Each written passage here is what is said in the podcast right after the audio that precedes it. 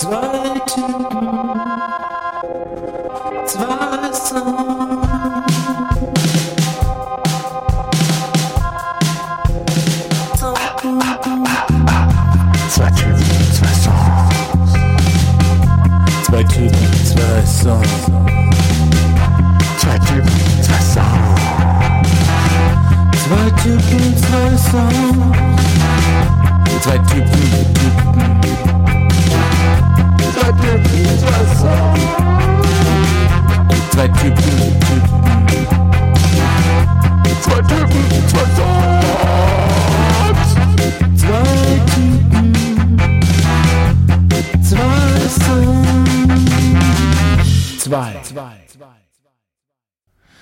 Itza, itza, itza, itza. Bang, bang, bang. Herzlich willkommen zum Zwei Typen, Zwei Songs Podcast. Wir sind wieder mit zwei Songs heute da. Ich sitze hier in Nürnberg und ich grüße Tim in Bonn. Bist du da? Ich bin da, Torben. Hi, schönen Abend dir. Schön, dich zu hören. Wunderbar. Ich, ich hab, äh, wollte unbedingt mit diesem Intro einsteigen, weil es unsere zwei Songs vereint. Wir kommen gleich noch drauf. Das wird krachig heute. Ich freue mich. Ja, die Songs haben richtig äh, Spaß gemacht zu hören und zwar dieses Mal bei jedem Song für mich sofort. Willst du kurz sagen, was wir uns für Songs ausgesucht haben? Ja, wir sind heute mit zwei Künstlern beziehungsweise mit einem Künstler und einer Band am Start. Ähm, wir beginnen mit Hobo Johnson und dem Song Typical Story. Und wir machen dann weiter mit der Band Kills Birds und dem Song Worthy Girl. Ähm, ja, die besprechen wir heute und äh, haben uns wieder überlegt, welche Rubriken wir heute verwenden. Und wir wollen noch kurz äh, auf unsere verschiedenen Möglichkeiten hinweisen, wie ihr die Songs hören könnt, beziehungsweise welche Webseite haben, wir haben und wo wir in Social Media unterwegs sind. Genau, soll ich das kurz übernehmen? Also bei äh, Instagram findet ihr un uns unter zwei Typen, zwei Songs. Wir haben eine eigene Website, zwei Typen, zwei Songs.de. Da könnt ihr die Songs hören. Da könnt ihr aber auch ähm, noch ein bisschen weiter mehr äh, erfahren über die Künstler, über den Podcast und so weiter. Ähm, auch darüber, was so in den nächsten Folgen kommen wird. Dann, genau, ähm, müssen wir auf jeden Fall noch die Spotify-Playliste erwähnen. Also alle Songs, die wir hier besprechen, kommen in die zwei Typen, zwei Songs-Playliste.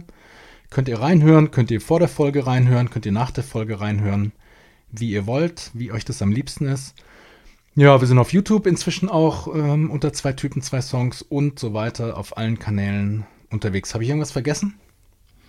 Ähm, die E-Mail-Adresse äh, feedback Oh ja. at zwei Typen zwei Songs.de feedback at zwei Typen zwei Songs.de Da freuen wir uns, wenn ihr uns Bands oder Songs schickt, die ihr empfehlen würdet. Ähm, da sind wir total glücklich drüber.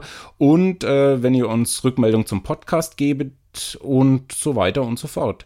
Ja, also da würden wir uns freuen, wenn ihr uns kontaktiert. Ein erstes Kommentar habe ich schon gelesen und zwar äh, gibt es einen weiteren Soul Cuffing-Fan da draußen, Tim. Oh, wo kam das? Bei Instagram oder wo?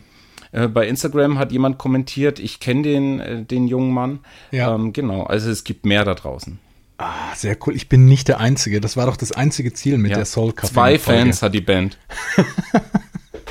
Wunderbar. Oh, Torben, hey, ich habe mir so viel Musik reingehauen in den letzten 48 Stunden. Ähm, das ist echt, dieser Podcast treibt mich noch in den Wahnsinn, aber in einem, in einem äh, guten Sinn. Äh, weil jetzt gerade so bei Hobo Johnson zum Beispiel, also sowas, wo ich nicht so direkten Zugang finde, sondern erstmal ein bisschen gucken muss, wo kommt das eigentlich her und, und was irgendwie, was ist das überhaupt für ein Sound und so weiter. Habe ich mich echt da irgendwie relativ tief reingehört und ähm, ich habe so viel Zeug entdeckt und ich habe mir irgendwie echt so viele Tracks um die Ohren gehauen. Es ist, es ist der Wahnsinn. Ich finde es auch total spannend und das ist auch genau äh, ein Punkt gewesen, warum ich den Kerl überhaupt aufgetrieben habe. Und ja, finde ich interessant, das mal anzuschneiden. Das hat wirklich der Podcast ausgelöst. Jetzt sind wir gerade in Folge 6 heute angekommen und es ist wirklich unglaublich, in welchen Ecken ich zu wühlen anfange und was mich äh, gerade an neuen Sachen beginnt zu interessieren, wie sich die Ohren öffnen und wie man total neugierig wird auf die Bezüge und wie sich dann die Dinge verschränken. Heute ist es unheimlich spannend. Beide Künstler beziehungsweise äh, die Band und der Künstler kommen aus Kalifornien, also Zufall. Vielleicht sagen wir noch kurz was dazu. Ähm, wir wählen die Songs äh, relativ spontan aus äh, und nach einer längeren Suchaktion und schicken uns dann die Links zu äh, nach einer Abfrage. Ich frage den Tim, bist du bereit? Hast du einen Song? Und oder umgekehrt, wenn wir einen haben und dann wird er zugeschickt. Das heißt, die haben keinen direkten Bezug eigentlich aufeinander. Es ist keine Antwort ähm, des einen Songs auf den anderen, sondern wir haben den Song gefunden und das ist mehr oder weniger Zufall, dass wir uns heute in Kalifornien befinden. Ja, auf jeden Fall. Ähm, allerdings ist es ja auch so, ich weiß nicht, von dem Zeug, mit dem wir uns umgeben und den irgendwie die Geräte, mit denen wir äh, den ganzen Tag rumfummeln und so weiter, kommt wahrscheinlich auf die eine oder andere Weise 90 Prozent eh aus Kalifornien. Insofern ist es äh, vielleicht auch gar nicht so unwahrscheinlich, sage ich mal. Ja, ähm, und wir haben jetzt sozusagen den kleinen Abstand Sacramento und Los Angeles. Boah, hey, und ich kriege hier gerade noch irgendwie irgendeine Nachricht aufs Handy. Apropos Geräte, mit denen wir rumfummeln. Habe ich nicht stumm geschaltet. Jetzt ist es stumm. Sorry. Gut, Torben, dann lass uns doch mal in den ersten Song reinspringen, oder? So machen wir's. Genau, den hast du ausgesucht und zwar von Hobo Johnson, Typical Story. Ähm, fang doch mal damit an, dass du den Song kurz ein bisschen beschreibst und da vielleicht auch gerade auf unsere erste Rubrik eingehst.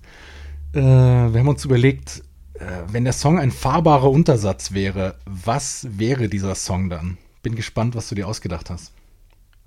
Also ich bin durch viele Songs durchgegangen und habe mir überlegt, was bleibt hängen und so weiter. Ich bin dann kurz, äh, wie wenn man stolpert, an Hobo Johnson hängen geblieben und bin dann nochmal umgedreht und bin inzwischen ganz gebannt und fasziniert von dem, was der Kerl macht. Es ist sehr, sehr amerikanisch. Es ist sehr, sehr Kaugummi-lastig, aber es ist gleichzeitig unglaublich. Und ich habe heute den Song Typical Story von ihm ausgesucht, auch so ein bisschen, um dem Künstler eine Chance zu geben, noch bekannter zu werden. Er ist relativ erfolgreich, das kann man durchaus sagen. Ähm, aber er kommt mehr oder weniger aus dem Nichts. Ähm, und das ist auch ein großer Antrieb. Ähm, das hört man auch in den Texten.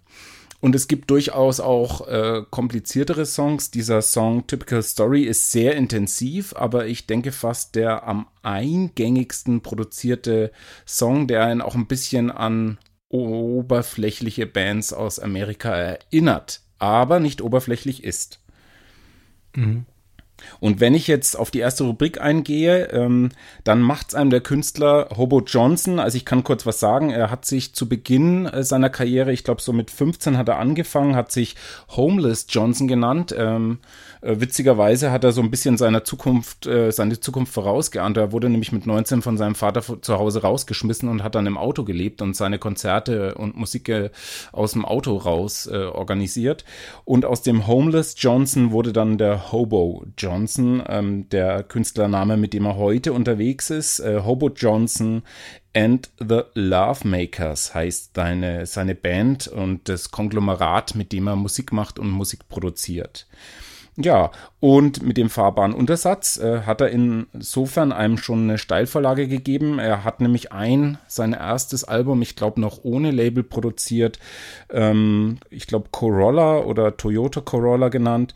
Und das war auch das Auto, mit dem er in der Zeit als junger Musiker unterwegs war. Er ist immer noch jung, äh, mit knapp 25 Jahren. Und es gibt einen zweiten Track, den Subaru Cross Track. Äh, da konnte ich gleich mal ein bisschen was über Autos ähm, lernen. Wir haben am Anfang gleich, sind wir eingestiegen, dass wir eigentlich mit Autos nicht viel anfangen können. Und da konnte ich gleich was dazulernen. Das ist so ein bisschen so ein kleiner Offroad-Wagen, also nicht so eine dicke ähm, amerikanische ähm, Panzerwaffe, sondern so ein Einsteiger-Offroad äh, Subaru. Genau. Ja, aber äh, die Frage ist ja, ähm, klingt der jetzt auch wie ein Toyota, der, der Song? Oder wie ein Subaru? Ja.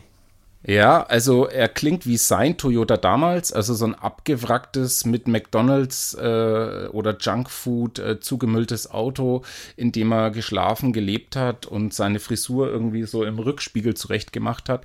Insofern klingt äh, die Musik ganz stark danach und äh, er hat sein Debütalbum, äh, was dann beim Label erschienen ist, nochmal aufgepimpt in Richtung Subaru Cross Track. Also er hat es nochmal neu aufgelegt dann. Äh, das war da davor ein bisschen rougher im Toyota-Style. Insofern, äh, ja, stimmt der Bezug. Es klingt ein bisschen so. Es klingt nicht wie ein Sportwagen. Ähm, genau, die Texte haben dieses Abgewrackte immer noch, äh, auf das er sich immer wieder bezieht. Aber es ist, sind viele Kanten inzwischen auch abgeschliffen worden. Und er ist, glaube ich, auch in einem äh, NHL-Computerspiel äh, mit dem Song Typical Story ähm, äh, ja so untergebracht worden. Ah, okay, wusste ich gar nicht. Ja, also das, das, der Wagen hat auf jeden Fall einen Motor, der schon ein bisschen angeschlagen ist, also der irgendwie ziemlich ähm, übles äh, äh, Abgase ausspuckt und so, also weil die, die Production von dem Song klingt so ziemlich dirty irgendwie, ne? Also der, seine Stimme ist so ziemlich verzerrt und ähm, ja, das ist auf jeden Fall, also es ist auf jeden Fall eine Maschine, die noch, die noch gut läuft und auch ganz schön abgeht und Gas gibt, aber auch, also ähm, die hat, glaube ich, keinen Katalysator. Also das, das klingt, es klingt nicht umweltfreundlich. Da ist schon, da wird irgendwie gespuckt und gerotzt und ähm, ja, äh, und dann halt äh, auch mal rechts überholt, würde ich sagen. Ja, und der holt, glaube ich, aus dem Gerät mehr raus, als geht. Also äh, fährt, mhm. fährt wirklich hart am Limit ja. mit seiner Musik. Ich habe noch gedacht, vielleicht ist es auch so ein alter, ausrangierter Krankenwagen oder so, weil es gibt so einen sirenenartigen Gitarrensound, der sich durch das ganze Stück zieht, irgendwie so ein ähm, also die Assoziation hatte ich noch. Also genau, vielleicht ja. ist es auch irgendwie so ein alt, so ein ausrangierter und dann so ein bisschen aufgetunter, aber irgendwie doch Abgase spuckender äh, amerikanischer Krankenwagen oder so, der da unterwegs ist. Ja, es ist wirklich witzig, wenn man in dem, in dem Wikipedia-Artikel von ihm liest, dann steht im Prinzip am Anfang drin, ja, äh, Mexican, Portuguese, American, ähm, also so ein bisschen Einwandererwurzeln und er wurde dann, zweiter Satz, wurde von zu Hause rausgeschmissen und ja. ist dann im Auto unterwegs gewesen und hat Musik gemacht.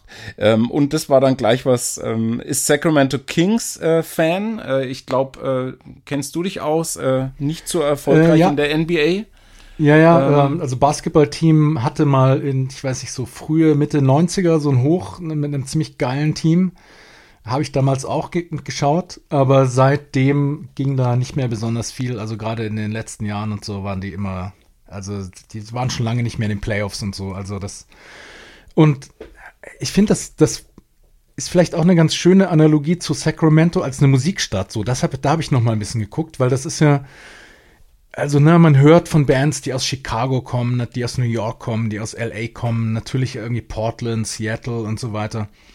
Aber Sacramento hört man relativ selten. Also ich glaube, das ist jetzt nicht unbedingt eine Stadt, die so eine wahnsinnig lebendige Musikszene hat, obwohl es schon auch eine Metropole ist, große Stadt, Hauptstadt ja auch von, äh, von Kalifornien. Aber es ist schon so ein bisschen der, ähm, das schwarze Schaf, irgendwie, würde ich sagen, unter den kalifornischen Städten. Also es ist eben nicht LA, es ist nicht San Francisco.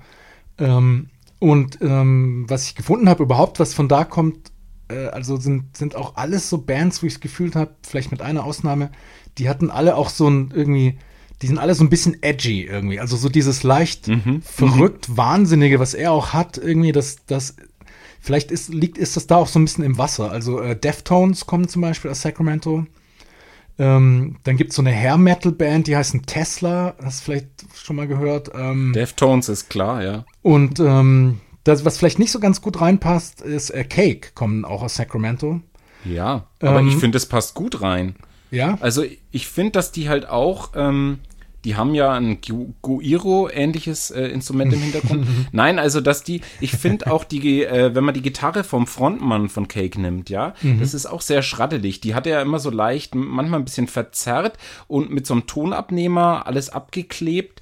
Ähm, auch so ein ganz eigenwilligen Sound, der diesen Cake-Sound ein bisschen ausmacht. Und wenn man an den Superhit des, des Cover denkt, uh, I Will Survive, dann ist es ja mit dieser schraddeligen Gitarre, die, die dann sich in allen Songs, also Cake hat ja vor allen Dingen großartige Songs selbst geschrieben, sich so durchzieht. Also dieser Sound und was ich schon erwähnt habe, das Instrument, das ich noch recherchieren muss. Da hoffe ich übrigens auch auf feedback at zwei Typen zwei Songs.de, dass uns jemand endlich schreibt, wie dieses Instrument, äh, das der Cake-Sänger verwendet heißt. Ja. Also hat, ja, hab, haben auf jeden Fall auch so was Rotziges ein bisschen, ne?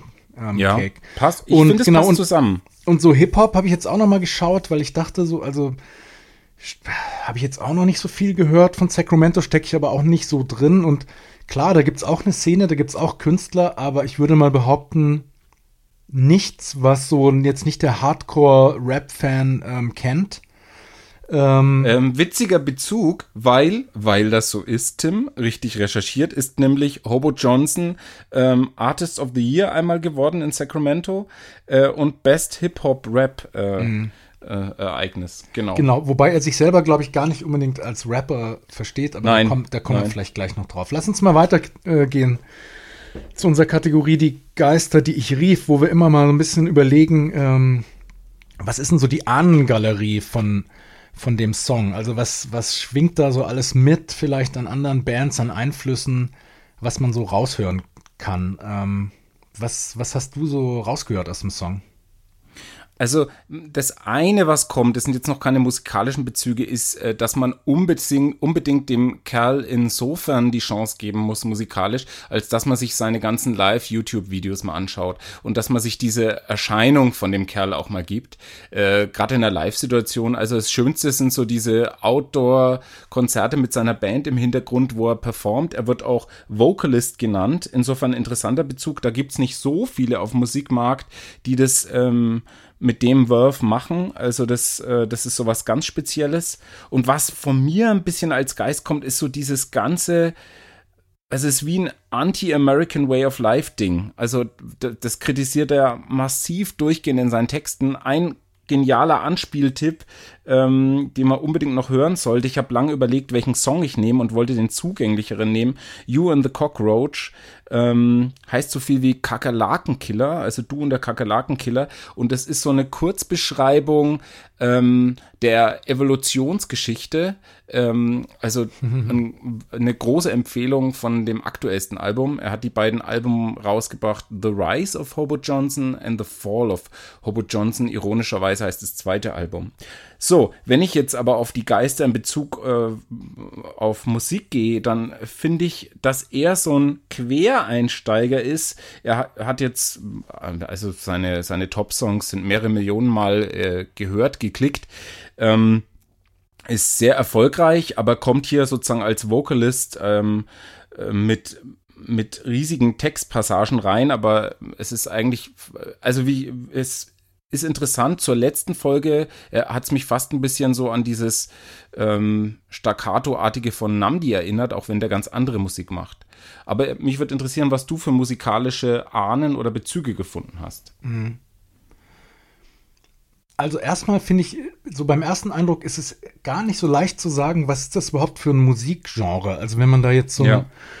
äh, so einen Stempel unbedingt drauf machen wollte, das ist ja aber auch das Schöne. Und ich habe so ein bisschen gedacht, ähm, äh, wäre das zu weit, äh, würde man zu weit gehen, wenn man sagen würde, er ist so ein bisschen de, äh, der männliche Billie Eilish, also und zwar in dem Sinne, mhm. dass er mhm. er auch wie sie praktisch ähm, also sein Zeug selbst veröffentlicht hat, quasi übers, übers Internet, über YouTube und so weiter, ähm, erstmals bekannt geworden ist.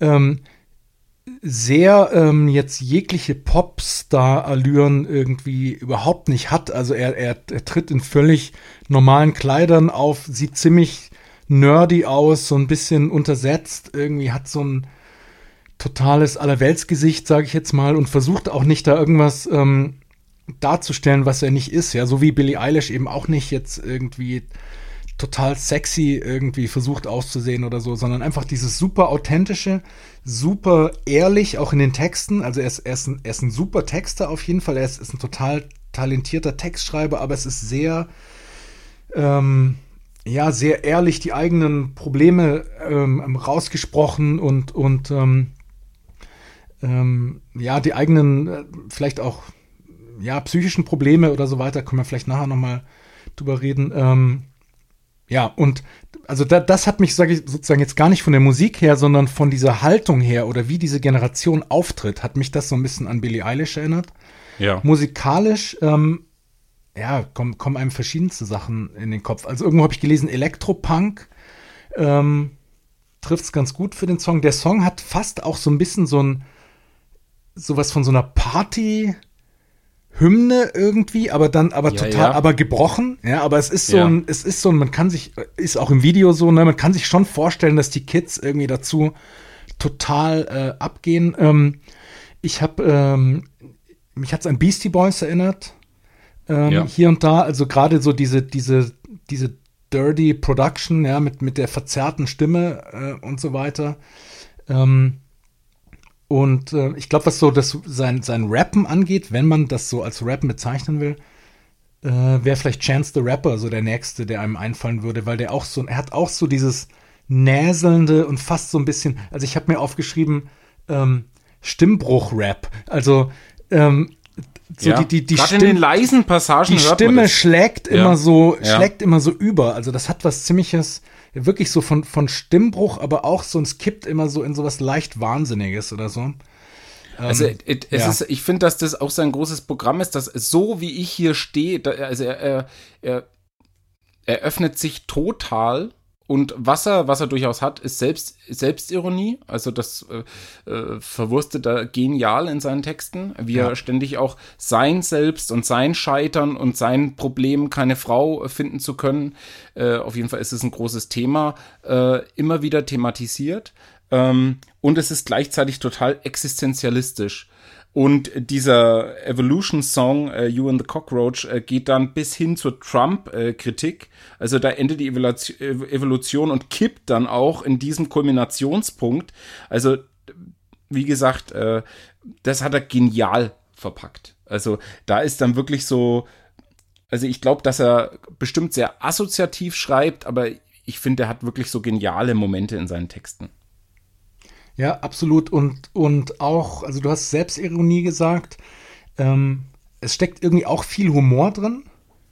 Ja. Ja, Finde ich, also es hat sowas, ich habe mich tatsächlich, manchmal habe ich auch an Weird Al Yankovic gedacht. Also zum einen, weil er tatsächlich ein bisschen so aussieht, ähm, aber auch so dieses, ähm, da ist eine große Portion Humor drin und genau gerade was jetzt so die Präsentation angeht auf der Bühne oder so, ne, versucht überhaupt nicht irgendwie cool zu sein. Ne? Also, also ganz, ganz im Gegenteil. Und das ist aber, glaube ich, genau das, worauf auch seine Popularität so fußt. Ne? Dass er einfach so, hey, ähm, that's me, take it or leave it. Ja? Und, diese und ich finde, ich finde, Typical Story ist so ein bisschen die Visitenkarte. Text gehen wir noch drauf ein, aber was er thematisiert, ist einfach alles, was so ihn als Künstler ausmacht. Also da ist alles so, er bespricht das gesellschaftliche Scheitern, die, die absolute Schizophrenie des American Way of Life, dass jemand sagt, ja, ich habe einen Traum und den verfolge ich jetzt, schmeiß meinen Job hin und dann zerbricht alles. Also alle Konzepte, die er so in dem Song beschreibt, funktionieren nicht, äh, zerbrechen, äh, jemand will ein Album machen, interessiert aber keinen Menschen, derjenige hat sein ganzes Leben reingesteckt und so weiter. Also diese ganzen Themen, ne? eine Frau, die sich nicht von ihrem Mann trennt, obwohl er das Letzte ist und so weiter. Also es sind so viele Themen und dann auch sein eigenes Thema, das vermischt sich immer. Er kommt dann immer wieder drauf zurück und ich scheitere auch kolossal. Und weil ich so scheitere, ist für mich ein bisschen die Begründung, kann ich so richtig deftig auch über dieses gesellschaftliche Scheitern herziehen, weil ich mich selbst auch nicht so ernst nehme. Und diese Dosis Humor natürlich auch, die da dabei ist. Ja.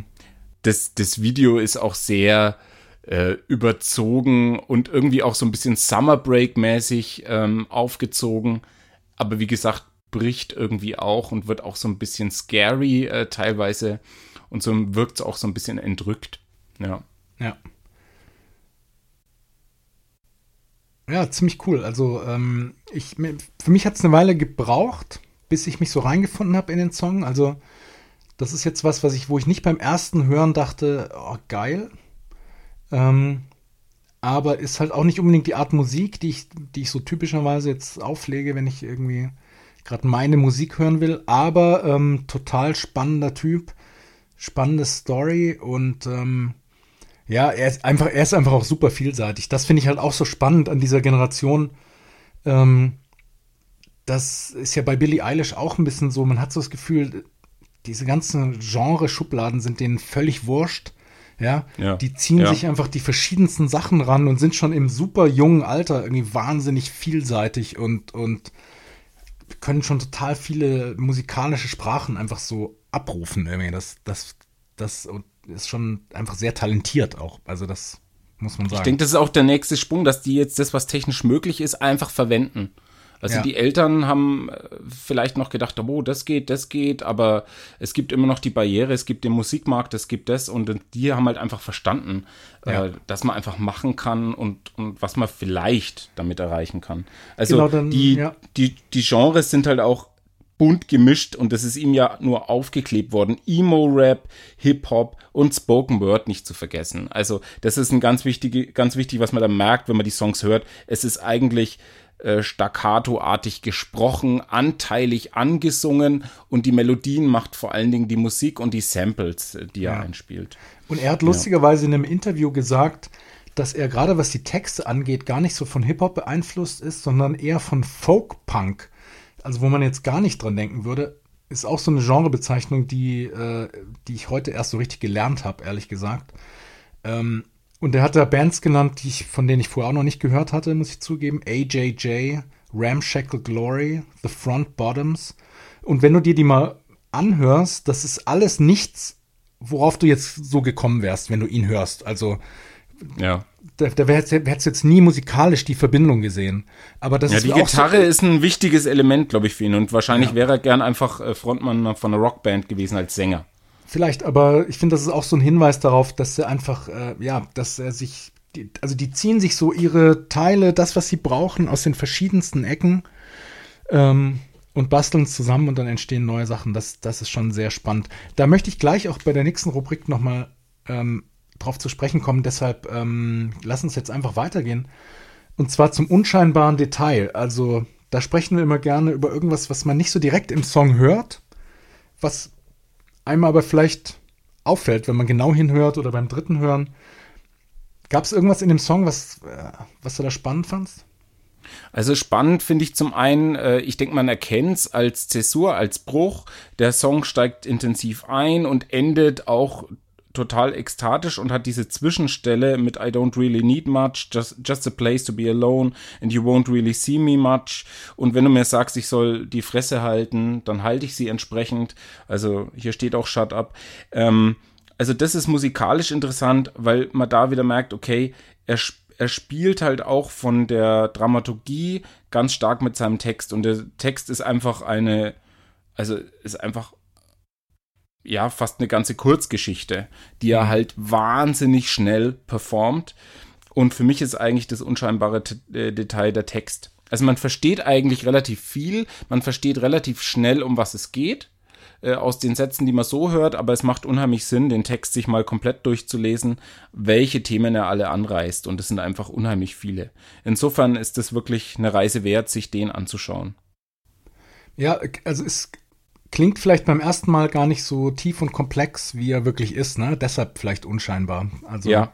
Ja, der Song, wie gesagt, also ist, ich glaube, wenn man den, wenn man den übers Video das erste Mal konsumiert, dann erinnert es mich wirklich eigentlich an so einen Summer Break Song, wo die Songs äh, irgendwie auch nach dem Koma, äh, wo die Kids äh, nach dem Komasaufen äh, voll drauf abgehen können und sagen, ja, äh, es ist einfach so ein bisschen so ein Weltuntergangsstimmungssong auch. Ich glaube, es kommt bei Teenies unheimlich gut an, diese Nummer auch. Die funktioniert trotzdem und gleichzeitig packt er diese, diesen Sarkasmus rein und diese Ironie und er sagt ja gerade das ja, er macht sich halt auch über die ältere Generation lustig, über den Dad, der meint, der muss jetzt hier auf Hipster machen. Ähm, ja, und ich glaube, das spricht auch Teenies an. Also es hat ganz unterschiedliche Themen und wenn man das ganze Album hört, dann ist es einfach spannend, was er alles so thematisiert. Ja, ist lustig, dass du das Thema Generation jetzt schon ansprichst, weil genau darauf wollte ich jetzt kommen. Weil für mich war so ein bisschen das unscheinbare Detail, also dass ich dachte, ähm, ja gut, ich höre jetzt den Song, ich lese den Text und so weiter, aber was steckt da eigentlich dahinter, ähm, also was jetzt vielleicht nicht so direkt sichtbar ist, ähm, was steckt da eigentlich für ein Generationengefühl dahinter? Was ist das eigentlich für eine Generation, ähm, die hier Ja. Musik macht und, und die das eben auch ähm, konsumiert? Und ähm, ich habe da mal so ein bisschen nachgeguckt. Ähm, also ich meine, so Generationseinteilungen, die sind ja immer auch so ein bisschen willkürlich und grob, aber ähm, schon auch ganz lustig, ab und zu mal drüber nachzudenken. Und also ihn würde man also der Generation Z oder Z zurechnen oder auch der iGen, der I-Generation. Ähm, ich glaube, er ist 94 geboren oder sowas, 94 oder 95. Ja. 94. Ähm, und äh, bei der Gelegenheit habe hab ich gelernt, dass ich ein, Xe- ein Xennial bin. Hatte ich vorher auch noch nie gehört. Du also, bist schon senil. genau. Also das ist quasi die Generation zwischen Generation X äh, und, äh, und den Millennials, ja, sozusagen die, die dazwischen. Äh, äh, fand ich ganz äh, interessant. Ähm, wieder eine neue Selbstbeschreibung gefunden. Aber ähm, ja, ich, ich, also ich, ich finde diese Generationenfrage deshalb interessant. Erstens die Art und Weise, wie sie Musik machen und konsumieren, da haben wir gerade schon drüber gesprochen. Ne? Ich glaube, das ist wirklich die erste Generation, die, die voll mit Streaming praktisch dann groß wird oder ne? Ja. also die, die, die Streaming-Sachen, die Streaming-Dienste, das fängt alles so um 2010 etwa an. Spotify in den USA 2011, Bandcamp 2010, Apple Music 2015, Soundcloud 2010, 2011. Also so die Zeit, wenn als er ein Teenager ist, ne? Also die Zeit, wo man anfängt, wirklich Musik zu konsumieren. Da kommen diese ganzen Streaming-Dienste und ich denke jetzt mal so die eine verkürzte These, die man aufstellen könnte zu dieser Generation ist einfach, das ist ein Grund, warum, ähm, warum diese ganzen Genregrenzen für die keine Rolle spielen, ja, weil die einfach alles, äh, für die ist alles ein Klick weg, musikalisch, ja, Ja. Ähm, und die, die können sich da einfach äh, den ganzen Tag durch irgendwelche Playlists klicken und, ähm, und können sich und, und sind einfach extrem verschiedenen Einflüssen ausgesetzt. Ne? Ähm, und dann auf der anderen Seite auch thematisch habe ich mich gefragt, also das, worüber er da spricht, ob das nicht auch für diese Generation so ein bisschen typisch ist. Also sehr, ich weiß nicht, es ist sehr introspektiv, ne? Also er, er ähm, spricht, denkt sehr viel über sich selbst nach und über seine eigenen Probleme. Ähm, es ist ähm, eine Generation, die irgendwie viel Schwierigkeiten hat, auch ne, so mit, mit Beziehungen und so weiter, merkt man äh, in diesem, in diesem Internetzeitalter. Ähm, und gleichzeitig aber diese, diese Generation, die so irgendwie auch so hyperbegabt ist, ja, die so wahnsinnig früh schon so wahnsinnig viel kann. Ja. Und trotzdem hat man ja den Eindruck, hat er überhaupt nicht das Gefühl, dass er jetzt die Welt erobern kann oder so. Es ist überhaupt nicht so ein irgendwie, boah, jetzt komme ich, ja, sondern das finde ich interessant daran, eigentlich diese Kombination von wahnsinnig früh sehr selbstbewusst, also im Sinne über sich selbst reflektiert, ähm, aber auch eben mit wenig Selbstbewusstsein in gewisser Weise. Und dann gleichzeitig aber so, ja, auch so, die können schon so wahnsinnig viel in so, in so einem wahnsinnig frühen Alter, weil sie halt übers Internet auch sich halt alles Mögliche drauf schaffen können. Ne? Ich meine, der Typ produziert ein Album in seinem Auto. Ich meine, das ist doch völliger Wahnsinn. Ja, also ich, ich finde es absolut beeindruckend und, und wenn ich durch die ganzen vielen Songs gegangen bin, dann war viel Belangloses dabei, aber ich denke, das wird in allen Jahrzehnten so gewesen sein. Nur was ich jetzt spannend finde, ist, dass er einfach, und ich glaube, bei der nächsten Band ist es auch spannend, äh, da habe ich auch einiges gehört in die Richtung, was der Antrieb fürs Musikmachen ist und fürs Künstlerwerden ist. Er ist halt wirklich rausgeschmissen worden. Er ist nicht ernst genommen worden. Und ich finde schon, dass er nicht nur die introspektive Perspektive hat. Ich stelle mir auch ein bisschen so den Teenie, den chilligen Teenie vor, der so in der, äh, in der Luftmatratze liegt und seinen Eltern so zuschaut bei ihrem schrillen Getue und das dann man merkt dann in seiner Kunst, dass er sehr gut beschreiben kann und mitbekommt, was da draußen läuft für ein Irrsinn. Und das beschreibt er auch. Und ähm, ja, das ist dieser Mix, die können viel, aber ich habe das Gefühl, genug von diesen, von diesen Leuten werden auch überhaupt nicht ernst genommen und werden nicht für voll genommen. Und klar, so wie seine Perspektive war, die hätte genauso gut auch voll in die Hose gehen können. Er ist einer von vielen, der sich dann halt wirklich äh, aus dem Nichts äh, durchsetzen konnte mit seiner Kunst. Und ja, das finde ich unglaublich. Diese Energie hat man gespürt und die hat dazu geführt, dass, dass, dass für mich äh, ich über den Künstler einfach äh, sprechen wollte. Weil da einfach richtig Fleisch dran war, im wahrsten Sinne des Wortes. Also da ist irgendwie was dran, wo man sagt, äh, kann ich überhaupt nichts mit anfangen, aber man stößt sich dran, man reibt sich dran und das provoziert er auch wahnsinnig. Obwohl er sagt, ja, wenn du zu mir sagst, ich soll leise sein, dann halte ich die Klappe. Aber damit spielt er so und provoziert auch gleichzeitig total. Ja. Ja, und ich fand noch sehr ähm, emblematisch diese Zeile, wo er sagt, I'm afraid of everything staying the same or worsening. Ja, also Ja. das drückt, glaube ich, auch so ein bisschen das Lebensgefühl von dieser Generation aus. Also du hast vorher gesagt, apokalyptisch. Ähm, ist, ist apokalyptisch natürlich sehr stark, aber zumindest dieser, dieses Gefühl von ja, vielleicht auch nihilistisch also so Anteile. Wird, also es wird irgendwie nicht besser. Ne? Also Ja. ähm, und ähm, Es gab doch diese Buskampagne, glaube ich, äh, egal wie man dazu steht, There is no God, so start living.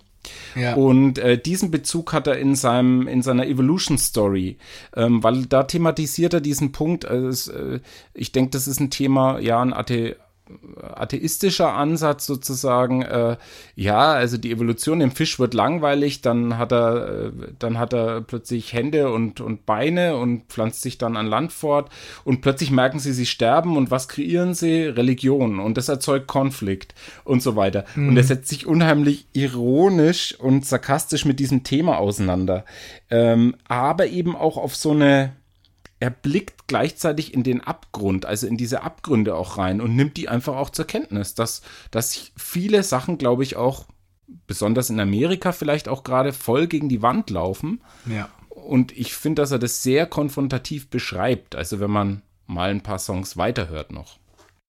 Ja, genau, das, das denke ich ihm auch eben. Das sind halt auch Kids, die leben auch in einem Land oder wachsen in einem Land auf, was halt auch in, in vielen Ecken echt irgendwie auf den Wahnsinn zutreibt oder dort schon angekommen ist. Und ja, das ist so ein bisschen dieser Gegensatz auch, ne? Diese, also diese, diese wahnsinnige äh, kulturelle Produktivität ja, der, der USA, also eben auch gerade von Kalifornien, habe ich ja vorher schon angesprochen. Und auf der anderen Seite aber auch in, irgendwie dieser Wahnsinn, ja, in, in, in den Medien dort, in der Politik. In, ich meine, das sind diese Kids, die mit den ganzen School-Shootings aufwachsen und so weiter. Und das spielt, glaube ich, alles in dieses Lebensgefühl hier mit rein. Ähm, jetzt haben wir ein bisschen schon über den Text gesprochen. Wir wollten uns noch überlegen, was denn unser Lieblingswort im Text ist. Kannst du es auf ein Wort runterbrechen? Oder? Ja, ich habe mir dann überlegt, ob es so eine gute Idee wär, war, aber der Aufhänger, es fängt gleich so schön an mit dem Itzer, Itzer, Itzer, Itzer. Und das ist für mich so dieses rhythmisch, der rhythmische Einsatz. Aber das eine Wort habe ich nicht gefunden. Also es ist wirklich so, ähm, ja, äh, es sind mehrere Sätze, die ich einfach äh, interessant finde. Ähm, Ja. ähm, Also ich habe die mir Themen, die er anspricht. Ja. Ich habe mir aufgeschrieben Silence. Also im Grunde hast du das vorher schon gesagt, weil das ist so ein Thema, was hier immer wieder kommt. Also er, ähm, er ist ja die ganze Zeit fast so manisch am Reden, aber es ist fast so, als würde er die ganze Zeit sich selbst dafür auch so ein bisschen aufs Korn nehmen oder irgendwie sagen, Ja. hey, ich sollte eigentlich nicht so viel reden und sag's mir nur, dann, dann, dann höre ich auch auf. Ne? Also Ja. ähm, Ja, das dieses, ist einer, Gefühl von dem, der ich, ewig ich nichts muss mich, gesagt hat. Ich, Ja. ja, Ja, ja, genau. Er, also er hat ewig nichts gesagt und wird dann angetickt, ja, was hast denn du für eine Meinung? Und explodiert. Äh, Ja. Und entschuldigt sich gleichzeitig, ja, äh, wenn du es nicht hören willst, ich kann aufhören, aber übrigens, ja, ja. Ja. Und das, der, der spinnt sich von einem, von einem Text aufs andere, ja. We should sit in silence while we think of what to say. Ja. Ähm, also er, er, genau, Ja. er, er, es, es blubbert so aus ihm raus, aber eigentlich ist es ihm unangenehm und er, ähm, er will gar nicht oder er will sich gar nicht hören. Er sagt irgendwie, das ist irgendwie die Leute, die immer reden, das sind die, die wir, die wir hassen. Ja? Also das sind die, die wir gar nicht mögen. Ja? Wir wollen, ähm, wir wollen eigentlich lieber still sein. So, das, und das ist wirklich so ein Leitmotiv in diesem ganzen Text ist auch, also die letzte Zeile ist auch just tell me to shut up and I will gladly shut the fuck up, ne? Und für mich ist so thematisch der wichtigste Satz, ähm, hey, hey, I don't think this is working out. Also egal, bei mir nicht und gesellschaftlich nicht, irgendwie klappt das alles nicht. Er erzählt von lauter Konzepten von Königinnen, äh, von Königen, äh, die meinen, sie sind die Größten, aber das Volk, äh, die Volk, das Volk will den, den Kopf rollen sehen, von der Königin, die nicht den richtigen Mann findet, von der Frau, die sich nicht trennen kann, von dem Mann, der, der seinen Träumen nacheifert und voll gegen die Wand fährt, von dem Kid, das ein Album produziert, aber kein Schwein will's hören und so weiter. Also das sind so diese Themen, die er anreißt und die ganze sagt, es klappt alles komplett nicht. Und er ist ja wirklich jetzt ein Exemplar, er ist ein Sprachrohr dafür und bei ihm kulminiert's in Perfektion, dass er am besten das ausdrücken kann und ich denke, das ist der Grund für seinen Erfolg. Aber hinter ihm steht eine Masse an Künstlern, die es nicht geschafft haben und ja, über die schreibt er halt auch in seinem Text. Ich hatte das so verstanden mit der Typical Story, also wie es ja vielleicht auch jeder Generation geht, dass es, dass er so sagt, ja, es gibt sozusagen diese ganzen typischen Stories, die man so erzählen kann, ja, oder, oder wie wir vielleicht auch leben sollen oder so, oder wie ein, wie ein Leben abläuft, aber ähm, ja, das, die sind halt, das sind halt letztendlich auch Klischees. So, und da passen wir nicht rein in diese typischen Stories. Ja. Ähm, so hatte ich es ein bisschen verstanden. Ja. Ja, dann lass mal zur letzten Rubrik, Rubrik kommen, ähm, die ich immer total spannend finde und ich finde in dem Fall besonders spannend.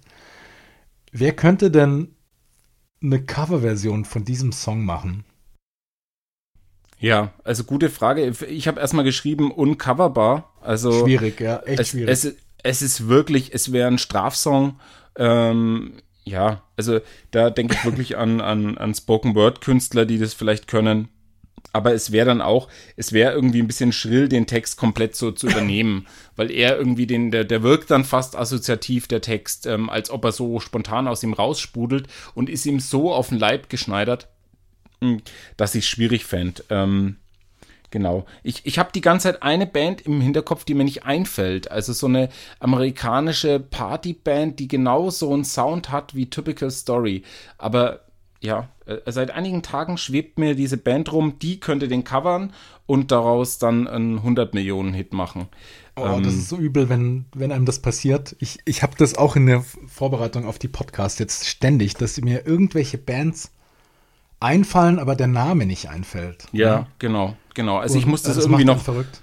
Ja, hat mich völlig wahnsinnig gemacht, aber ich wusste dann auch nicht, äh, wo, wonach ich googeln kann. Vielleicht kommt mir jetzt im Laufe des Gesprächs noch äh, der Bandname oder ein Song und du kannst mir weiterhelfen. Also ich versuche ja immer irgendwas zu finden, was, was vielleicht überraschend wäre oder, oder irgendwie eine, eine abgefahrene Coverversion. Und ich habe dann irgendwann gedacht, ich, ich bin dann so ein bisschen von, von der Production ausgegangen, ne, dass das ja irgendwie doch so dreckig klingt. Und dann dachte ich, was echt lustig wäre, wäre wär eine, eine äh, Motorhead äh, Coverversion. Also wenn, wenn Lemmy dieses Ding singen würde. Das wäre eine große Ehre, glaube ich, für ihn. Ich hab's, ich hab die Band, ich habe gegoogelt und zwar Discovery Channel und es ist mhm. die Band Bloodhound Gang, die ah, sicher ja, okay. sehr, sehr viele kennen. Und oh, der, oh, ja, ja. dieser, dieser American, also die sind natürlich auch so ein bisschen ironisch, aber sind trotzdem letztlich einfach so mhm. eine, so eine Popband gewesen. ähm, und die, die würden, glaube ich, wirklich so eine Stadion-Rocknummer draus machen. Die, die, ich glaube, die würden den Song hinkriegen. The Roof is on Fire, kann ich mich erinnern. Genau. War der, war der genau. große Hit. Vielleicht gibt's aber ein bisschen was. glaube ich, nicht mehr inzwischen, oder? Habe ich lange nichts mehr von gehört. Nee, nee. Ja. Ja, genau, also, also Motorhead ähm, fände ich spannend, weil das, glaube ich, vom Sound her könnte das total klappen. Ähm, weil es eben auch so was Verzerrtes irgendwie hat, Treibendes. Ähm, nur wäre das natürlich eben vom Text her, das, das wäre halt völlig absurd, weil das ist halt so ein Text, den, den Lemmy halt natürlich nie geschrieben hätte. Ja. Ja. Also, ähm, da, also kommt diese, da kommt diese Generations, da kommt diese Generationsfrage halt wieder ins Spiel. Aber ja. genau deshalb könnte es ja auch spannend sein. Also, ja. Ähm, aber klar, es ist eine völlig andere, ist eine völlig andere Generation und eine völlig andere Art, die Welt zu sehen und auf die Welt zuzugehen und über sie zu sprechen. Ne? Das, äh, ja, also ich kann nur an die Hörer sagen, es lohnt sich wirklich bei Hobo Johnson mal vorbeizuschauen, weil es wirklich ein großes Ereignis ist. Und ich glaube auch, wenn Konzertbesuche wieder möglich sind, ich glaube, es war auch eine Europatournee angedacht, dann ist das auch ein großartiges Ereignis. Ich glaube, das ist echt ein intensives Erlebnis, den performen zu sehen. Und vor allen Dingen, ja, man denkt, wenn man ihn so sieht, man denkt einfach nicht dran, dass der so eine Performance gebacken kriegt. Ja, damit können wir zum nächsten Song und zur nächsten Band gehen, Tim. Absolut. Genau. Ja, willst du? Ja, also äh, ich, mein, mein Kopf sucht witzigerweise immer nach Verknüpfungen. Ich weiß nicht, ob das ein Zwang von mir ist. Und für mich ist die Hauptverknüpfung zwischen den beiden, ja, Bands sind es ja auch, ähm, Hobo Johnson and the Love Makers und äh, jetzt die Bands, die Band Kills Birds mit dem Song Worthy Girl. Ihr könnt wie immer äh, die Songs jetzt kurz Pause machen, den Song ein äh, hören kurz und mal gucken, wie er ist und dann weiterhören hier. Oder die Songs einfach schon vorher hören. Auf Spotify unter zwei Typen, zwei Songs findet ihr die Playlist. Ja, und für mich ist die Verknüpfung äh, zwischen den beiden Songs, beziehungsweise der künstlerische äh, Antrieb ist für mich eigentlich so die Essenz. Ähm, weil das gerade die Frontfrau, ähm, ich hoffe, ich spreche sie richtig aus, äh, äh, die Frontfrau der Band, ja, einfach Nina Lietti heißt sie, glaube ich. Ich hoffe, ich habe es richtig ausgesprochen. Mhm. Ähm, viel über die Vergangenheit, die Fluchtgeschichte ihrer Eltern erzählt hat und sich immer wieder gewundert hat über die Leute, die irgendwie alles haben und nichts gebacken kriegen. Das fand ich einen interessanten Ansatz. Ähm, ja, und jetzt würde es mich interessieren, Tim, wie du auf diesen Song gestoßen bist. Genau, ich sag nochmal kurz, wie er heißt. Also die Band heißt Kill Birds und der Song heißt Worthy Girl. Ähm, ich habe mich total gefreut, als ich diese Band entdeckt habe. Ähm, ich bin wieder drauf gestoßen, ähm, wie schon äh, bei dem Song von letzter Woche ähm, über diese Radioshow ähm, aus Chicago, die heißt Sound Opinions. Ähm, und die machen immer so alle paar Wochen, machen die eine Sendung, die nennen sie Buried Treasures, also wo sie so noch einigermaßen unbekannte Sachen äh, vorstellen und zwar immer relativ viele in einer Sendung. Also kann ich echt nur empfehlen. Und ich habe mich da so ein bisschen rückwärts jetzt gehört, also habe mir alte Sendungen angehört und, und ähm, geguckt, was da so auftaucht. Ja, und dort ähm, war dann eben auch von Kill Birds die Rede. Sie haben da einen anderen Song angespielt, der heißt Volcano, auch ziemlich cool. Aber ähm, genau, ich habe dann hier diesen Song ausgesucht, Worthy Girl. Und ähm, ja, ich fand das, also ähm, ich fand diese Band hat einfach eine unglaubliche Energie und ähm, boah, ich, also dieses Worthy Girl, als ich das das erste Mal gehört habe, danach hatte ich das Gefühl, mir hat jemand so dermaßen das Gehirn durchgepustet. Ähm, dass ich äh, ja das echt äh, einfach grandios fand. Und ähm, ich habe so eine Schwäche für so Bands, die so tight spielen können, ja, wo irgendwie alles so präzise sitzt und, und irgendwie dicht und, und knackig und krachig. Ähm, und ähm, das haben die hier auf jeden Fall, ne? Also das ist, äh, das hat einen Wahnsinnsdruck, diese Nummer. Ja, der Song dauert ungefähr 2,40. Das Album ist 26 Minuten lang. Ja. Aber man kriegt was für seine Hörzeit. Totale Verdichtung, totales Banderlebnis, finde ich. Ja, und das Wenn, Album haben sie angeblich an einem Nachmittag aufgenommen. Ich habe gelesen, acht Stunden. Ja. Und ich meine, wenn man diesen Song hört, ja, dann finde ich das unglaublich, weil ja. ähm, der klingt eigentlich so, als hätte man, also als könnte man da auch, wenn man seine Instrumente nicht so richtig gut beherrscht, auch wochenlang dran arbeiten. Also, ja. weil der ist nämlich echt, also der ist nicht easy. Also wir als Autofans, äh, wenn wir jetzt versuchen würden, einen fahrbaren Untersatz aus dem Song zu machen, kompakte Nummer, was wär's? Könnte ja auch ein Fahrrad sein. Ja. Also ich muss sagen, ich habe noch nie auf so einem richtigen Motorrad gesessen, habe da eigentlich auch nicht so viel richtig viel Bock drauf. Aber ich könnte mir vorstellen, wenn man das erste Mal auf dem Motorrad sitzt und vielleicht ist es das vom Onkel oder so, ja, und der Onkel ist so ein Typ, der ähm, irgendwie so sagt, so, ach komm, ich lass den Jungen jetzt einfach mal machen. So, ich, ich weiß ihn jetzt nicht mal nicht groß ein, sondern mal gucken, was passiert. Vielleicht mit auch so ein bisschen Schadenfreude. Und du dann auf diesem Motorrad sitzt und einfach irgendwie das, das, das Gas hochdrehst und plötzlich geht das Ding unter dir einfach völlig ab und, und du, du bist irgendwie 50 Meter weiter und du hast, weißt gar nicht, was passiert ist. Ähm, so ein Ding ist dieser Song für mich, finde ich. Also du, du, du steigst da ein, es fängt ja noch so ein bisschen leise an ähm, und dann wird es aber so schnell, so treibend und nach vorne und äh, bam, bam, bam. Äh, und, und irgendwie nach zweieinhalb Minuten äh, fliegst du irgendwie vom Motorrad und denkst, boah, krass, was ist denn jetzt gerade passiert? Ja, passt perfekt, weil im, im Outro ist ja dann nur noch Band. Also sie ist dann irgendwann fertig mit der Musik, ich glaube 2.10 und dann kommt noch 30 Sekunden Brett von der Band und das, ich finde es so rough und genial. Also ich habe so an, an so einen alten Pontiac gedacht, äh, mit dem er unter einer, äh, unter einer Straßensperre durchfährt und dann wird noch das Verdeck abgesäbelt. So ein knallroter Pontiac, ja. Ja, stimmt. Also du hattest auch diese Assoziation, dass es einem irgendwie so, so dass man so durchgeblasen wird. Ja, das ne? also Interessante so, ist, ne? Fahrer nicht mehr im Motorrad fährt noch weiter. Du hörst noch den, das, das Motorradgeräusch, wie es noch weiter rollt und die Böschung runterfällt. Ja. Ja, also in, da, da kommt man, also ich, ich habe mich, äh, der, der Hobo Johnson hat ja mir die Vorlage geliefert, aber da hatte ich sofort ein Bild im Kopf. Ähm, wir kommen zur nächsten Rubrik. Äh, die Geister, die ich rief. An welche Bands, an welche musikalischen Bezüge oder an welche Assoziationen äh, denkst du bei der Band? Bei dem Song? Also, ähm, es hat was von irgendwie so ein 90er Alternative Rock, das irgendwie drin steckt.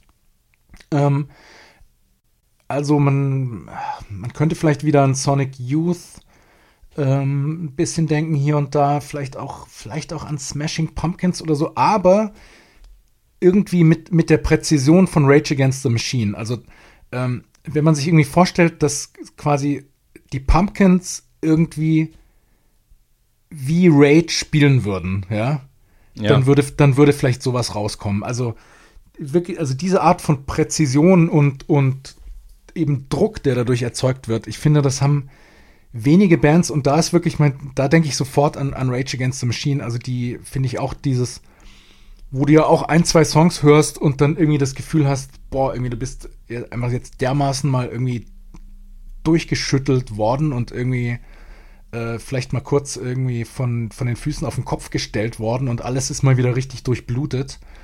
Ähm, ja, so einen Effekt hat das hier auch. Ich weiß nicht, ähm, es hat vielleicht so ein bisschen auch so was Riot Girl, ähm, feministischer Punk mäßiges steckt vielleicht auch drin. Vielleicht kann man an PJ Harvey denken, von der Stimme her oder so, aber bin mir nicht so sicher, ob das so ein guter Vergleich ist.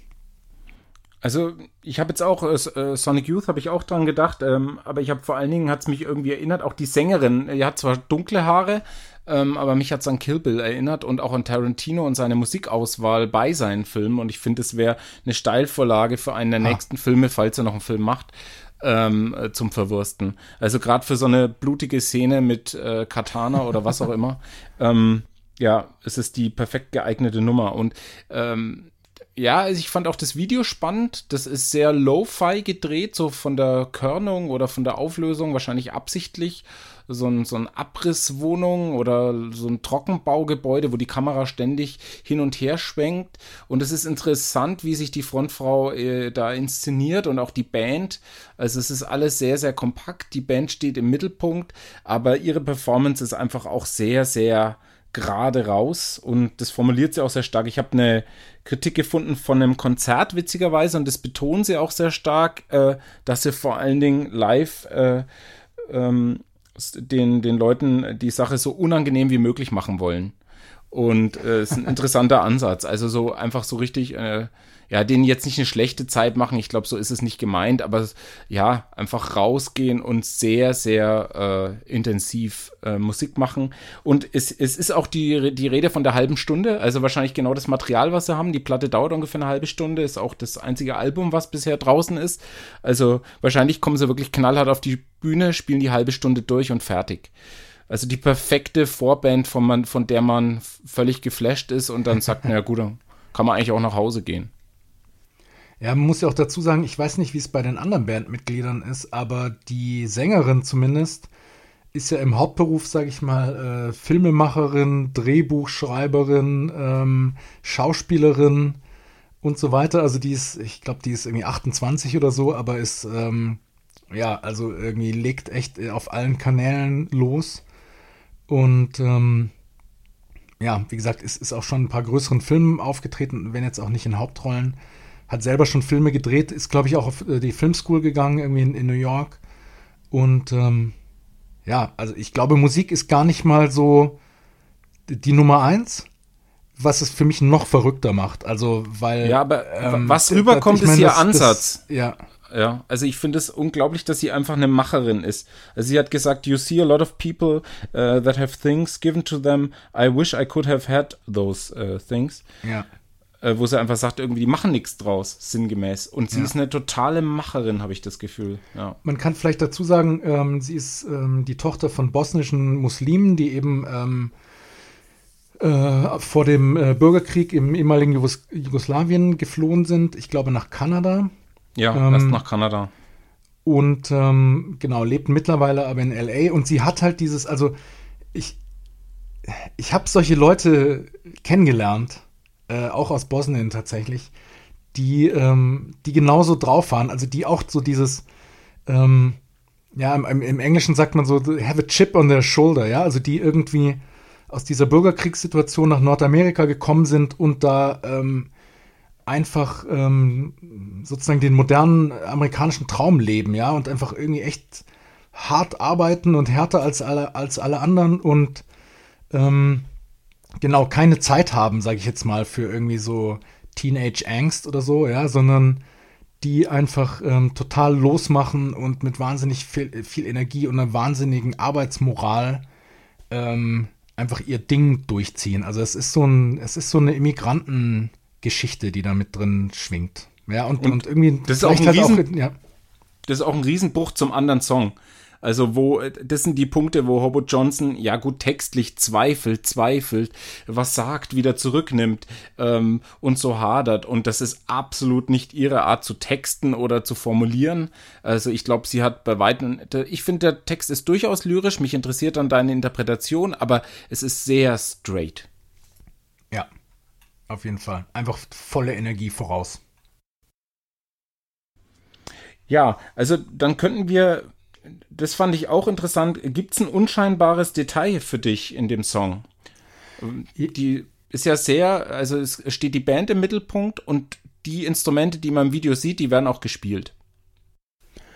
Also was, was vielleicht unscheinbar ist, ähm, ist, dass, dass, dass das Taktmetrum wechselt. also ja. äh, das Ding hat so, ist, glaube ich, in einem Sechs-Achtel-Takt geschrieben, was relativ ungewöhnlich ist für Popsongs. Ähm, und dann wechselt es aber in so einen Viervierteltakt zwischendurch. Aber auch echt auf eine also Art und Weise, die, die nicht so leicht nachzuvollziehen ist. Und ich glaube, es gibt dann auch teilweise so äh, verkürzte Takte drin, also wo dann nicht die ganzen sechs Achtel gespielt werden, sondern nur fünf oder so. Also ziemlich musikalisch eigentlich ziemlich komplex, aber man hört das dem Song eigentlich nicht so an. Also der, der wirkt ja erstmal sehr Genau, also hat so voll Energie, krachig, irgendwie zweieinhalb Minuten. Aber ähm, was da so alles passiert an, an, an quasi so Tempowechseln, ähm, das ist schon ziemlich komplex eigentlich. Und echt auch gar, also ich habe es ein, zwei Mal versucht, so quasi mitzutappen irgendwie und genau zu verstehen, äh, was sie da jetzt machen. Aber es ist nicht so leicht. Das schließt vielleicht auch an mein Detail an. Ich, ich fand die Stelle so genial, wo sie einzählt, one, two, three. Ähm, und ich weiß gar nicht, ob das vielleicht der Urgrund war, äh, noch zu, zu Probenzeiten, dass sie immer den Zwischenpart dann wieder eingezählt hat und das dann vielleicht auf der Aufnahme drin geblieben ist. Und das finde ich mhm. auch so genial ja. mit diesen, sie haben ja die, die Platte in acht Stunden angeblich eingespielt ich ja. sage immer, angeblich wird so gewesen sein, ähm, wenn die das so sagen. Und ja, ich finde es irre, wie tight diese Aufnahme sitzt. Also ja. das spricht schon wirklich für die Qualität der Musiker und dass die richtig geackert haben und sich vorbereitet haben auf diese Aufnahme, um das dann einfach um Kosten zu sparen für die Aufnahme. Ja. Sehr oft auch ein Grund, äh, teure Studiozeit, das da reinzuprügeln.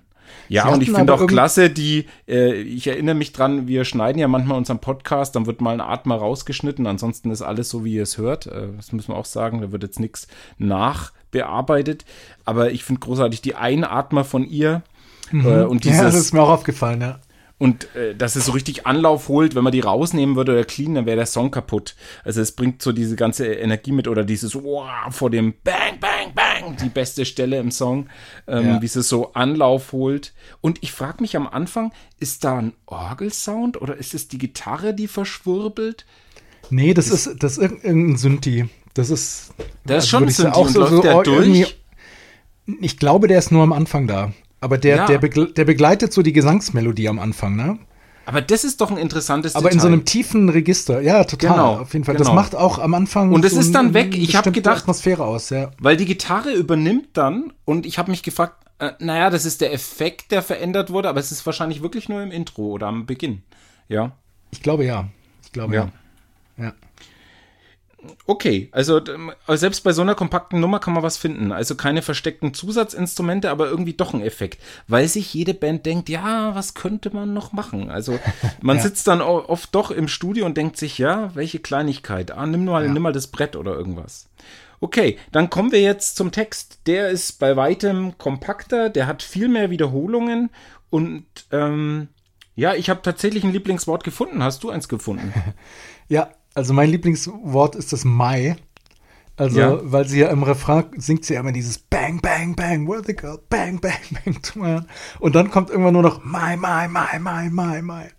Und aber das, sie, sie, die Art und Weise, wie sie das irgendwie schautet, ist so, ja, ist so auf den Punkt und, und das nimmt dich so mit. Ähm, ja, das, äh, das, das könnte ich mir irgendwie drei Minuten lang hintereinander anhören. Nur das. Ja, da bräuchte es gar nicht mehr Text. Also für mich ist es das Wort Bang, weil das einfach so großartig energetisch ist, äh, wie sie das reinhaut und mich eben äh, ja an, an Kill Bill erinnert. Ähm, auch die Frisur von ihr, ich weiß gar nicht, hat sie einen Pony? Ich erinnere mich jetzt nicht, aber die Frisur ist gar nicht so unähnlich. Na, ist egal. Ja, ja. Ähm, Ach, jetzt weiß ich, wie du auf, jetzt weiß ich, wie du auf Tarantino kommst. Wegen dem Bang Bang, ne? Ja, ja, ja, deswegen Bang, auch bang, Bang I Bang, shot he shot me. He shot Ja, me genau. down, bang, bang. Ja. He- Ach so, Genau. genau.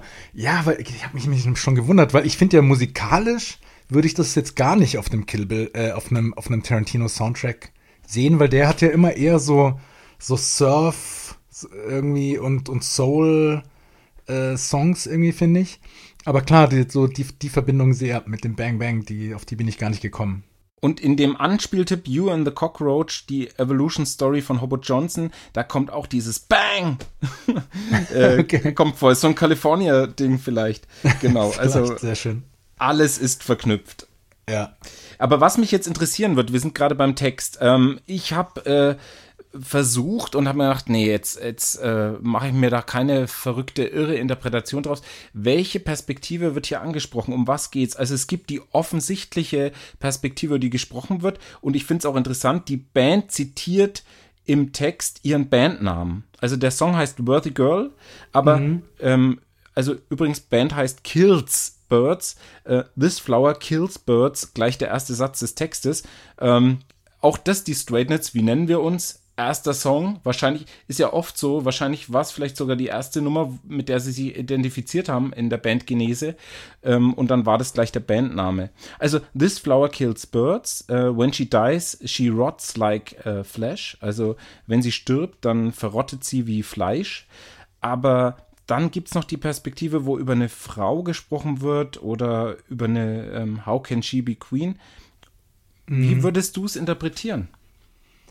Also ich habe, glaube ich, keine umfassende Interpretation, ähm, aber also bei der, bei der ersten Strophe kommt mir so das Bild, also es, offensichtlich geht es darum, na, da, da ist irgendwie eine Blume, also irgendwie so Schönheit, die aber, die aber gefährlich ist und gleichzeitig mit dem Tod assoziiert ist. Ne? Ich meine, Ja. das ist ja ein ganz, ein ganz klassisches Bild eigentlich. Ne? Also ähm, ähm, findest du, äh, also in, in, in der Barocklyrik oder so, ne, irgendwie an, äh, an allen Ecken.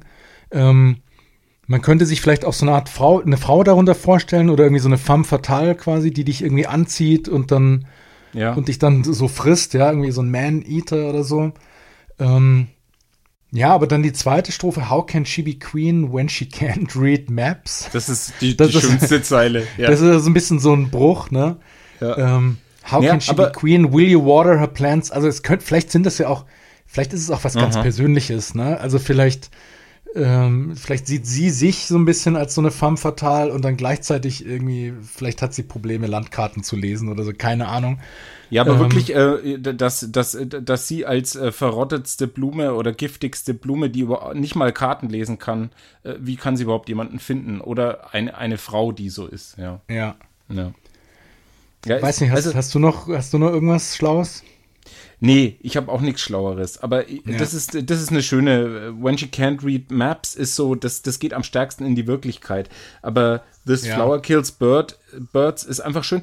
Also ich finde, äh, das Witzige ist, also man stößt auf den Text und eigentlich hat er für mich gar keine großartige Tiefe, ist aber völlig egal. Also Ja, das genau. ist jetzt mal so ein Punkt, wo ich mir sage, Ja. ja, aber Texten tun sie schlecht, kann ich jetzt auch nicht sagen. Also da ist es wirklich so, das ist ein, ein schönes Bild, diese Blume, die die Vögel tötet. Ähm, und ähm, ja, also eigentlich, eigentlich ist in, in dem Punkt das relativ irrelevant. Weil, ja, das weil Wichtige, ja. Die, ja, weil die, weil der musikalisch der Song so im Vordergrund steht und die Performance der Sängerin. Ja, ja, ja. Und ich glaube eben auch, das Wichtige ist wirklich dieses Lautmalerische, ne? Also dieses Bang, Bang, Bang, My, My, My. Also das, das ist es einfach. Ich würde ich würd auch sagen, ich weiß nicht, ob der noch jetzt so wahnsinnig viel Tiefe hat. Darüber Ja. hinaus. Ja. Ähm, interessante Frage, wer könnte oder wer sollte diesen Song ähm, covern? Auch nicht leicht bei dem Ding. Ja. Also die einzigen, die mir eingefallen sind, sind die Eagles of Death Metal. Mhm. Ähm, die könnte ich mir tatsächlich vorstellen, weil die genauso krachig irgendwie nach vorne äh, spielen können. Ähm, ich weiß nicht, ob sie es ob sie's hinkriegen würden, sag ich mal, aber andererseits, ich glaube, wenn, wenn Josh Homme ähm, von Queens of the Stone Age, äh, der da ja ab und zu drummt bei Eagles of Death Metal, wenn der äh, irgendwie an, am Schlagzeug sitzt, dann kriegen die das schon hin, auch mit den komplexen Rhythmen. Also das, das würde schon passen. Ja, ich habe mir gedacht, eine äh, ne, ne Band aus unserer zweiten Folge Black Midi, äh, um ihre Karriere zu retten. Ähm, äh, weil, weil die das technisch, glaube ich, packen. Äh, die sind auch so unterwegs, dass sie, äh, glaube ich, das Album in ähnlich schneller Zeit eingespielt haben ja. und sich den schnell drauf schaffen und der Sänger das in seiner äh, staccato-artigen äh, Performance dann äh, ja vielleicht auch performen könnte. Ja, stimmt. Es gibt vielleicht so ein bisschen Parallelen bei den Songs, weil die auch so zwischen so relativ ruhigen Teilen und dann völlig krachenden Teilen so hin und her schwanken. Ne? Das das kann man schon sagen. Ja, ja, also fand ich auch, fand ich auch eine interessante Parallele. Ja, ähm, also zwei spannende Songs. Äh, es ist witzig, also die Band, da ist das ganze Album schnell durchgehört und ein großes Erlebnis. Äh, weiterer Anspieltipp, ähm, Jesus Died heißt der Song, glaube ich. Ähm, also wirklich auch ein, ein, ganz toller Song. Und durchaus an den Rändern wird in der Kritik auch gesagt, äh, gibt es durchaus auch Mel Melancholie so ein bisschen und auch ein paar lieblichere Stellen. Aber ja, die beste Visitenkarte ist, denke ich, dieser Song. Ja, absolut. Also hört euch mal das, das ganze Ding an. Du hast ja schon gesagt, so lange ist es nicht. Aber ja, wenn man auf die Art von Musik steht, also finde ich schon klasse. Und auch, ja, ich meine, man kann verschiedene Bezüge sehen, aber es hat auch irgendwie einen eigenen und neuen aufregenden Sound wieder. Also ich dachte dann auch wieder so, hey, wenn jetzt mal wieder jemand um die Ecke kommt, wie irgendwie alle paar Monate und behauptet, dass Rockmusik tot sei, irgendwie dann, das ist sowas, das kann man dem äh, vor die Nase knallen, weil äh, Rock'n'Roll wird nie tot sein und das ist wieder so eine Band, die das beweist, meiner Meinung nach.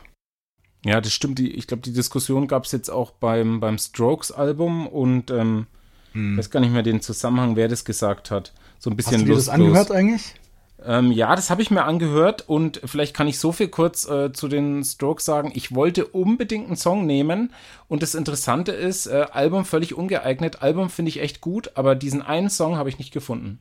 Das ist das Spannende. Die Platte ist echt empfehlenswert, aber ja, also ich glaube nicht, dass ich einen Song picken werde. Ja, ich hatte nur eine Single gehört oder ich weiß nicht, ob es überhaupt eine, eine Single ist in dem Sinn, aber einen Song, den ich ehrlich gesagt nicht toll fand der, der hatte irgendwie so elektronische Elemente, wo ich irgendwie dachte so, ja gut, ich meine, cool, dass sie irgendwie neue Wege gehen, aber pff, hat für mich nicht zusammengepasst, irgendwie mit dem Stroke-Sound.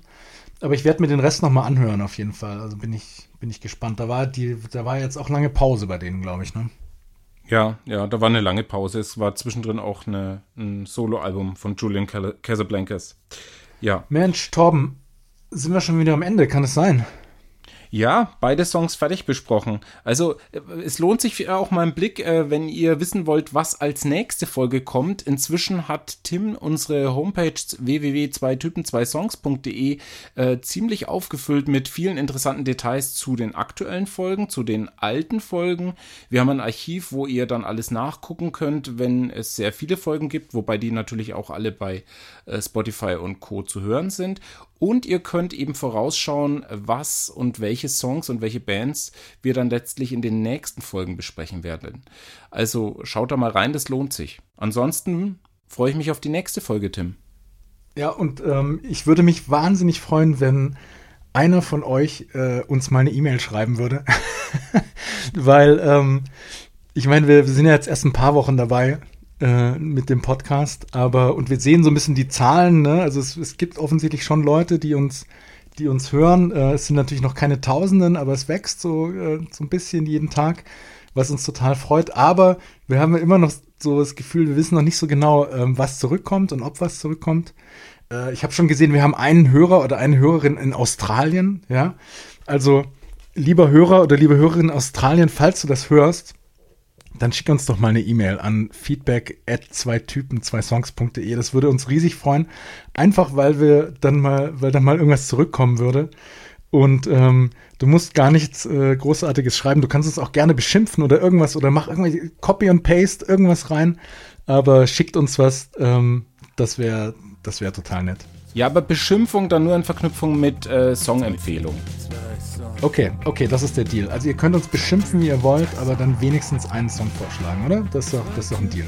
So können wir zusammenkommen. Alles klar, Tom. Dann, ja, vielen Dank fürs Zuhören an alle und äh, wir freuen uns auf die nächste Folge. Macht's gut. Ciao.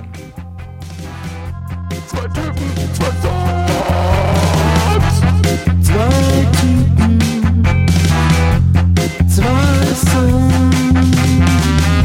zwei. zwei.